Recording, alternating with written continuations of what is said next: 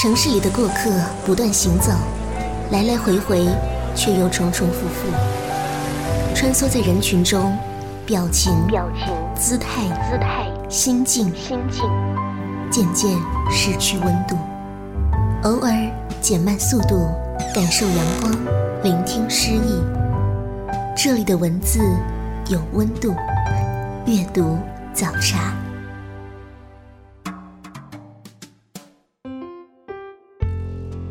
各位听众朋友，欢迎收听阅读早茶，我是西西。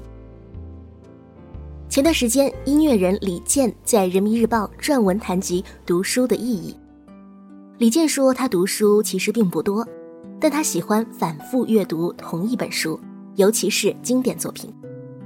然后西西上网搜索了一下他在各种节目中分享的图书，惭愧的发现，他推荐的很多书都是我平时。很少会去主动阅读的作品，文学性非常强。但是这样类型的书就是这位音乐诗人的挚爱。今天节目就从各种新闻报道中整理分享一份李健的读书清单给大家。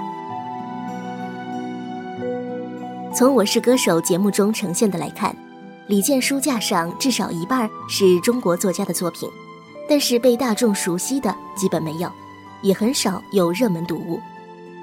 虽然也不乏小说类，但仍然是冷门书比较多。其中最可以成为热门读物的，就是王朔的《我的千岁寒》了。他收藏的一本余华的书籍，也不是余华最热门的书，而是一本《灵魂饭》。另外还有一本韩寒担任主编的小说集。去你家玩好吗？而这三本书呢，已经算是李健书架上的通俗读物了。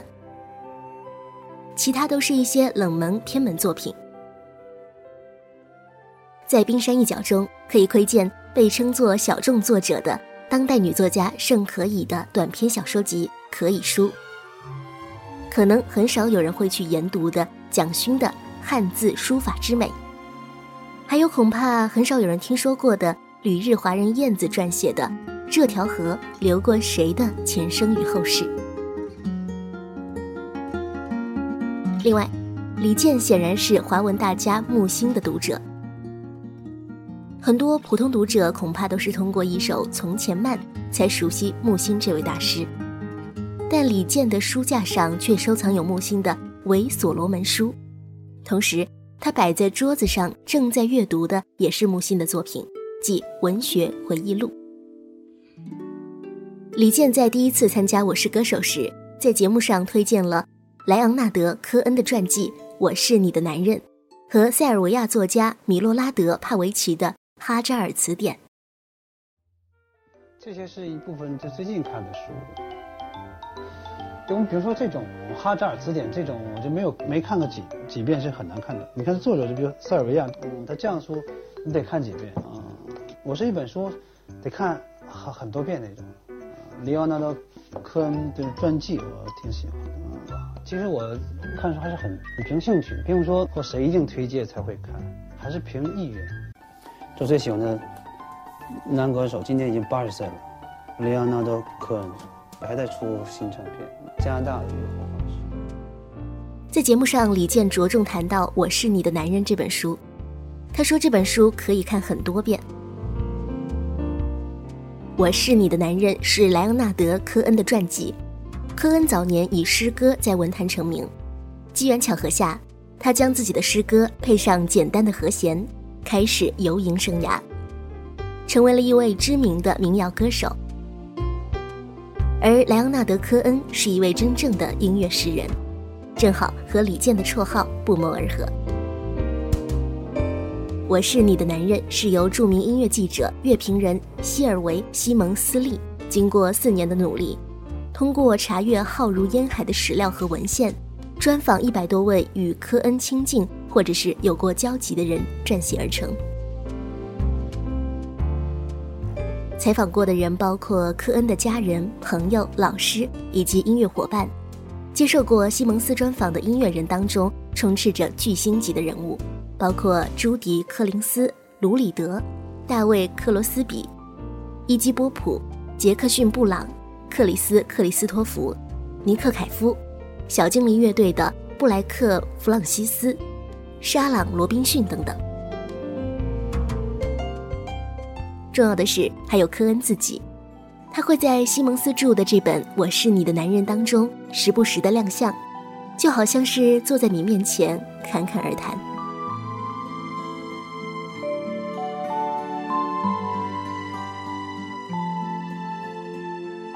下面分享的这本书，李健在节目当中说这是重点推荐，来自于米洛拉德·帕维奇的《哈扎尔词典》。李健推荐的是这本书的杨本版。他在电视上推荐过这本书之后，立即在网络上引起热议，销量也是立刻攀升。据报道说，仅仅是一家电商单周就销量超过一千本。《哈扎尔词典》是塞尔维亚作家米洛拉德·帕维奇在一九八四年出版的一部著名小说。作者完全打破了小说的固有界限，融世界三大宗教史料传说于一身，创词典小说之先河，把史诗和传说融在了一股魔鬼气质之中，被誉为二十一世纪第一部小说，荣获一九八四年南斯拉夫最佳小说奖。第一次听说这本书的时候，读者往往会以为哈扎尔是一个虚构的国度。出自作者的编造，但实际上历史上确实是有哈扎尔这个国家的。它还一度是横跨欧亚大陆的历史强国。哈扎尔是一个存在于拜占庭时代的王国。《哈扎尔词典》扑朔迷离地描述了哈扎尔这个民族在中世纪突然从世界上消失的谜。作为词书式小说的开山之作，《哈扎尔词典》阅读难度不言而喻。整本书的缘起是为了揭开一个谜，一个哈扎尔人建立的国度消亡之谜。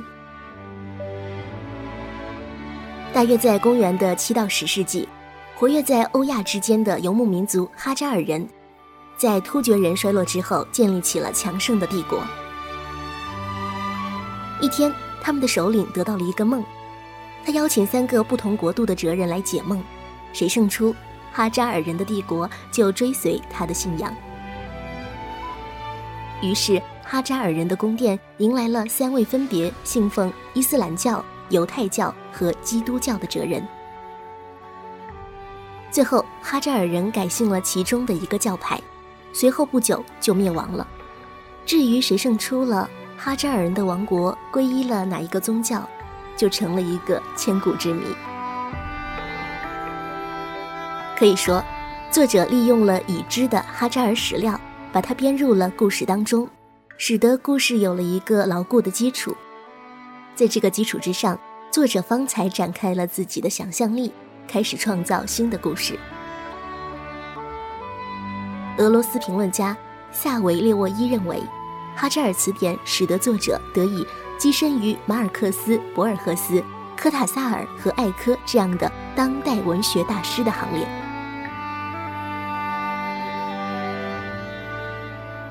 今天读书清单的第三本书是李健带到舞台上的书。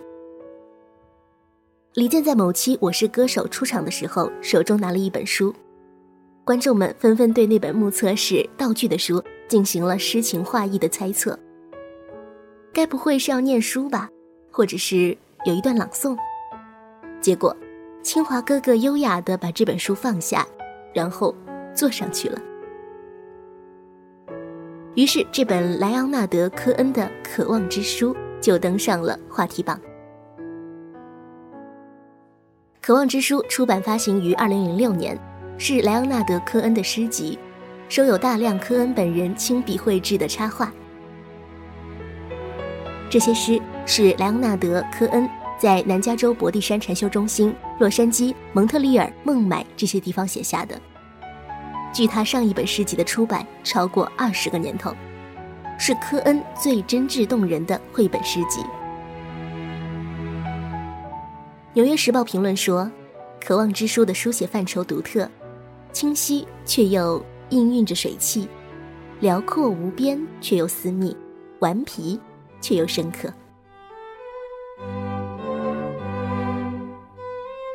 再来说到的书是《一个陌生女人的来信》，茨威格的著名小说。李健的经典歌曲《传奇》，灵感就是来源于这本书。二零零二年冬天，李健住在北京的一个寒冷的四合院里，看了很多电影和很多书。一个陌生女人的来信给他留下了很深的印象。他觉得那个女人在那个时代，在那个男主角的生活当中就是一个传奇。一个陌生女人的来信，讲述的是一个陌生的女人在她生命的最后时刻，饱蘸着一生的痴情，写下了一封凄婉动人的长信。向一位著名的作家袒露了自己绝望的爱慕之情。小说以一名女子最痛苦的经历，写出了爱的深沉与奉献。接下来送给大家一首传奇。稍后节目我们继续分享李健的读书清单。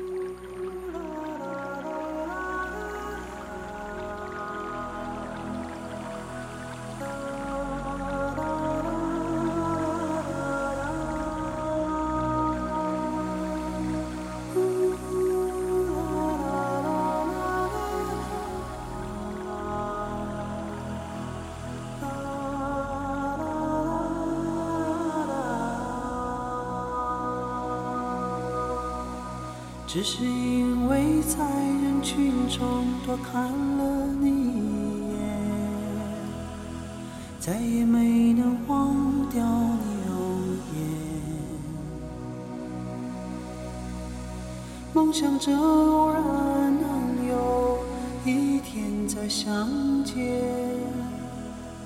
从此我开始孤单思念。想你时，你在天边；想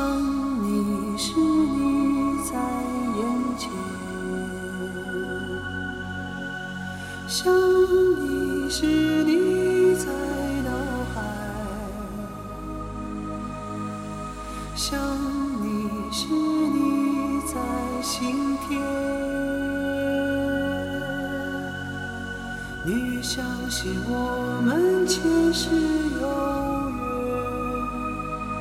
今生的爱情故事不会再改变。宁愿用这一生等你发现，我一直在你身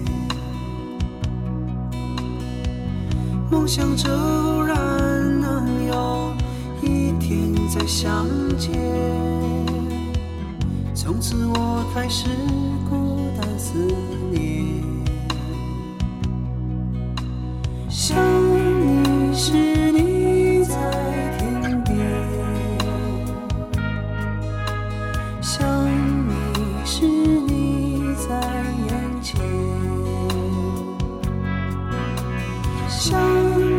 是你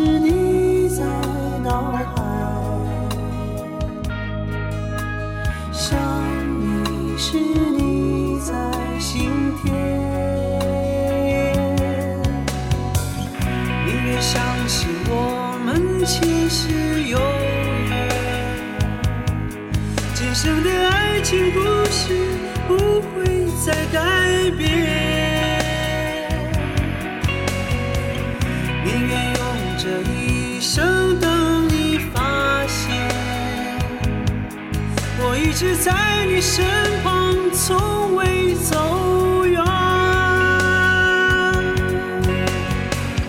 宁愿相信我们前世有缘，今生的爱情故事不会再改变。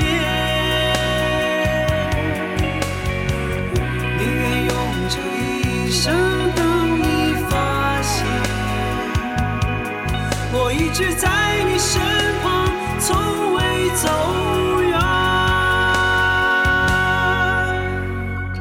只是因为在人群中多看了你一眼。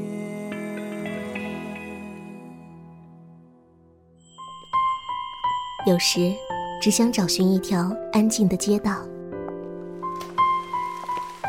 随意翻开某一本书，忘记时间，忘掉烦恼。在您耳边的是阅读早茶。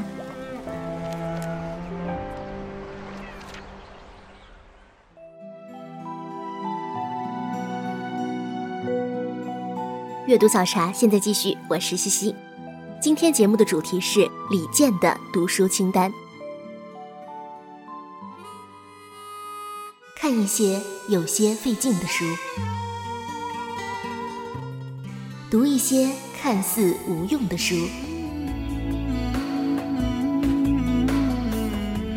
在热闹的世界里浅唱低吟。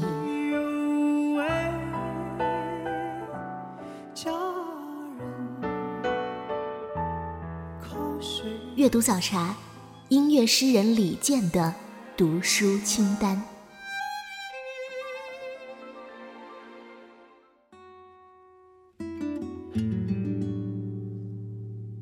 新文化报对李健的文学偏好进行了一个归纳总结。李健热爱文学类作品，喜欢回忆录，还喜欢惊悚类的通俗小说，偏爱冷门读物，对音乐和诗歌有着无比热情。偏爱日本、俄罗斯作家的作品，同时还是村上春树和木心的粉丝。只是在书架的冰山一角，就看见了三部村上的作品，包括知名的《E.Q. 八四全套》，以及不那么知名的《棉》，还有没有色彩的多奇作和他的《巡礼之年》。这三本书都是村上近几年的作品。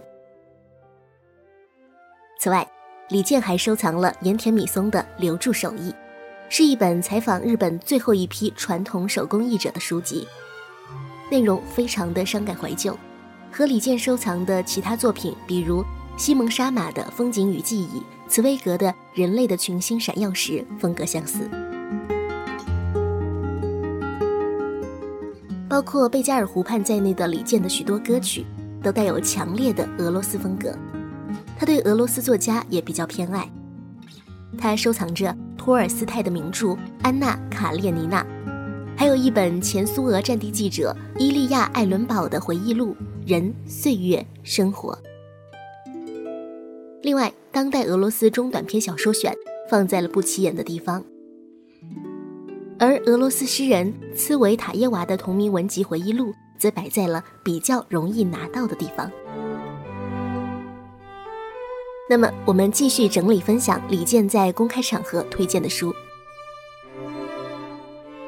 李健在一次采访中说：“我喜欢霍桑的文字，百读不厌；托尔斯泰的小说也会挑一些片段重读。”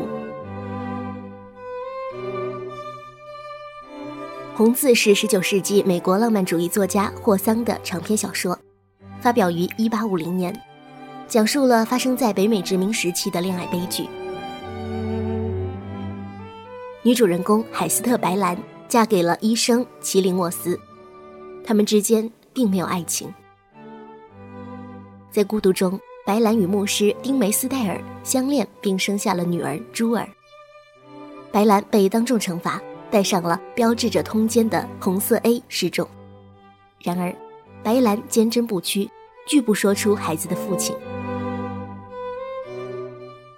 它不仅仅是美国浪漫主义小说的代表作，同时也被称作是美国心理分析小说的开创篇。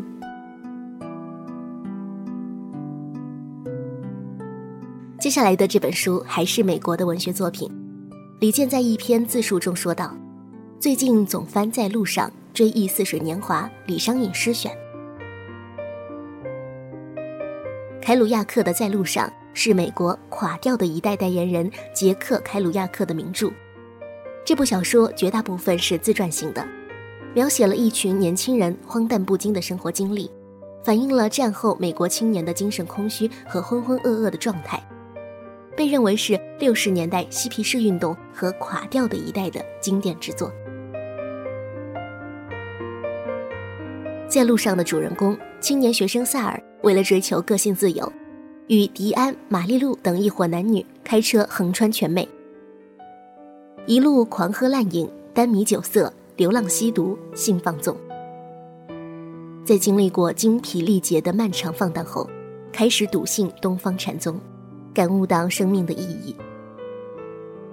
小说主人公及其伙伴，沿途搭车或开车，几次横跨美国大陆，到了墨西哥。在路上体现了作者主张的即兴式自发性写作技巧，并广泛涉及美国社会及文化习俗。另一方面，书中又展现了美国辽阔大地上的山川、平原、沙漠、城镇。继续分享书单，要说到的书是《追忆似水年华》，是二十世纪法国伟大小说家马塞尔·普鲁斯特的代表作。这本书被称为是二十世纪世界文学史上最伟大的小说之一，以出色的心灵追索描写、宏大的结构、细腻的人物刻画以及卓越的意识流技巧而闻名。这是一部与传统小说不同的长篇小说。全书共七大卷，以叙述者我为主体，将其所见所闻、所思所感融合一体，既有对社会生活人情世态的真实描写，又是一份作者自我追求、自我认识的内心经历的记录。除叙事之外，还包含有大量的感想和议论。整部作品没有中心人物，没有完整的故事，没有波澜起伏。只有贯穿始终的情节线索。它大体以叙述者的生活经历和内心活动为轴心，穿插描写了大量的人物事件，犹如一棵枝桠交错的大树。可以说是在一部主要的小说上派生出了许多独立成篇的其他小说，也可以说是一部交织着好几个主题曲的巨大交响乐。作品通过主人公的追忆，表现了作者对家庭、童年和初恋时感情的怀念，对庸俗事物的厌恶，同时也反映了十九世纪末二十世纪初所谓的黄金时代的法国巴黎上流社会的种种人情世态。值得一提的是，这本书是李健的歌曲《似水流年》的灵感来源。李健说：“因为大学里同学说。”普鲁斯特的《追忆似水年华》很好看，就看了，觉得很美。书的内容很庞大，真的很好。那么，我们听到李健的《似水流年》，稍后继续回到节目当中。偶尔在镜子里面，旧时光和我相遇。那片远远的天空，炉火映红的暖冬，大雁飞过秋天的海面，看着奔跑的童年，赤着脚的快乐，只不过是仓皇。转眼，他手中的口琴唱的歌，唤醒贪玩的耳朵。爱是手中捧的红苹果。那年夏天，他微笑着不说。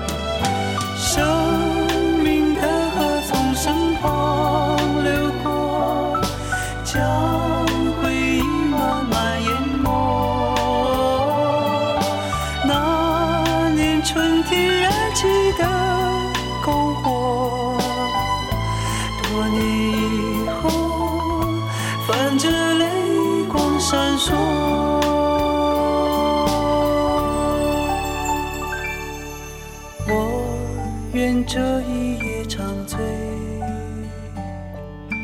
流年似水般滋味。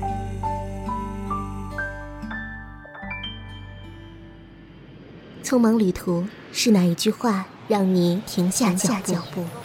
孤单生活是哪个篇章触动你的心灵？阅读早茶，与你分享文字里的风景。看一些有些费劲的书，读一些看似无用的书。在热闹的世界里，浅唱低吟。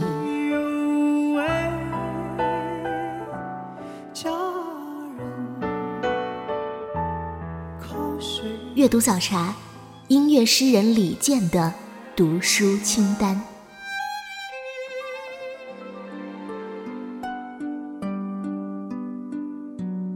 您正在收听的是《阅读早茶》，我是西西。今天节目我们分享了音乐诗人李健喜欢的书。李健在人民日报写的专栏，在微博上被转发的次数很多。微博内容大多引用了一句话作为介绍：“读点看似无用的书。”其实它的原标题是“读书的有用与无用”。节目最后就分享这篇文章给大家。读书的有用与无用，作者李健。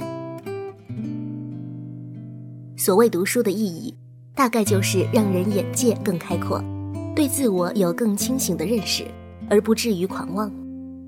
一个人读的书越多，越会意识到自己的匮乏。但我并不将读专业书视为完整意义上的读书。在我看来，一个人不论从事什么行业，都应该读一些人文社科类的图书。人们常问我，阅读与音乐创作的关系是怎样的？他们二者时有关联，有时却未必。我最近在读古诗，常惊叹古人奇绝的想象力。这样的阅读能锤炼我的语言，启发我表达的方式。但人生中更多的阅读是在无形当中发挥着潜移默化的影响。所以我更倡导非功利的阅读，建议大家读点看似无用的书，培养点看似无用的爱好，以陶冶情操，净化心灵。实用主义是我们今天特别要警惕的，这一点从当今大学基础理论类专业的冷清与应用类专业的火爆可见一斑。我曾无数次听到类似的疑问：数学研究有用吗？哥德巴赫猜想有用吗？要知道，没有这些基础理论的研究，就不可能有我们今天的计算机技术。一些表面看似没用的理论，建构了今天的科技。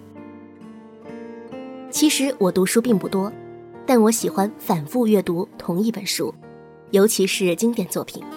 这是受到作家余华的启发。他是几乎不读畅销书的。如今各种出版物浩如烟海，而现代人的阅读时间越来越少，你很难有时间和精力去检验哪些书是好还是坏。那些摆放在机场书店、火车站书店的五花八门的图书。多数看了会让人失望，但经典不会。无论何时翻阅经典，你都会满载而归。人们还常说，兴趣是最好的老师，但我认为不应该完全凭借着兴趣阅读，有时候也要强迫自己读一些费力的书，这样才可能有进步。作家马尔克斯每天强迫自己上午九点到下午两点进入工作状态。实在写不出来东西，也要在书桌旁坐上两个小时。读书同样需要自我约束和自我强制。童话读起来毫不费力，但人的一生不可能只是读童话，还是要强迫自己读一些看不懂、不好读的书。《追忆似水年华》《哈扎尔词典》这类书不像心灵鸡汤那么好读，但强制自己读下来，一定会有收获。对我个人而言，读书还是一种具有仪式感的行为，就如同写歌词，我习惯于用钢笔一样，我更钟情于纸质书。古人读书，讲究焚香沐浴、品茗闲吟，追求萧然自远、悠然自足的境界。但对着电子屏幕一堆二进制的数字编码，我闻到的不是书香，而是工业气息。就像现在网络如此发达，还是有许多爱乐人搜集老唱片、音乐 CD 一样，仪式感让阅读悦目、悦耳、悦心，更有味道，也更为神圣。对全社会而言，目前存在着一个巨大的反差：我们的出版业数字庞大，新书源源不断，但从全世界来看，我们是人均读书量很少的国家。远非一个文明古国所应该呈现的，原因何在？这值得我们深思。今天的阅读早茶就是这样，我是西西，我们下期再会。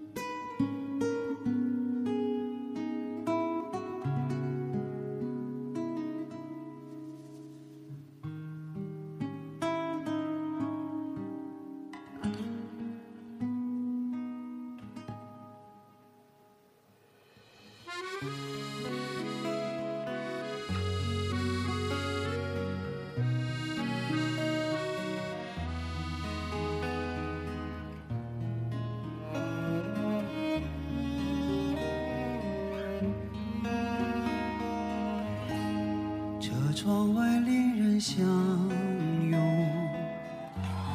爱在难舍难离。汽笛声突然响起，那姑娘满眼焦急，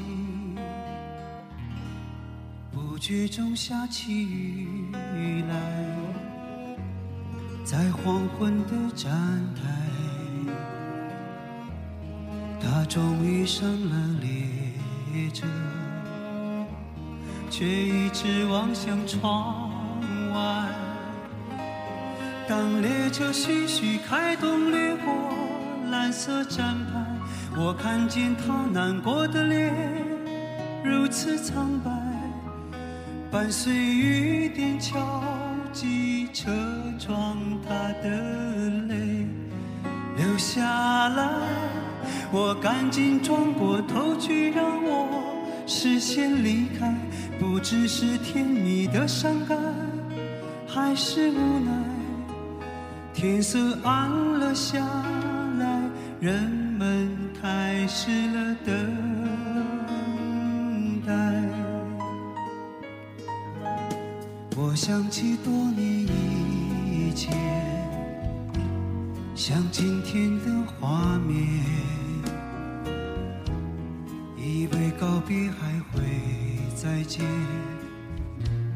哪知道一去不还。列车要奔向何方？我竟一丝慌张。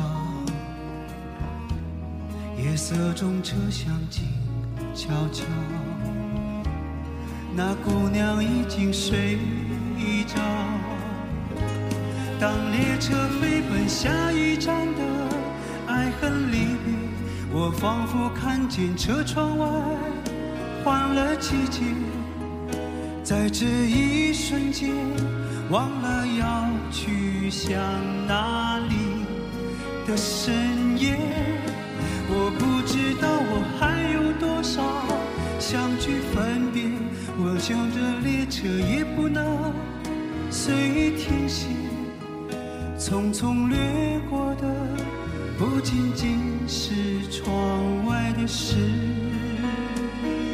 界。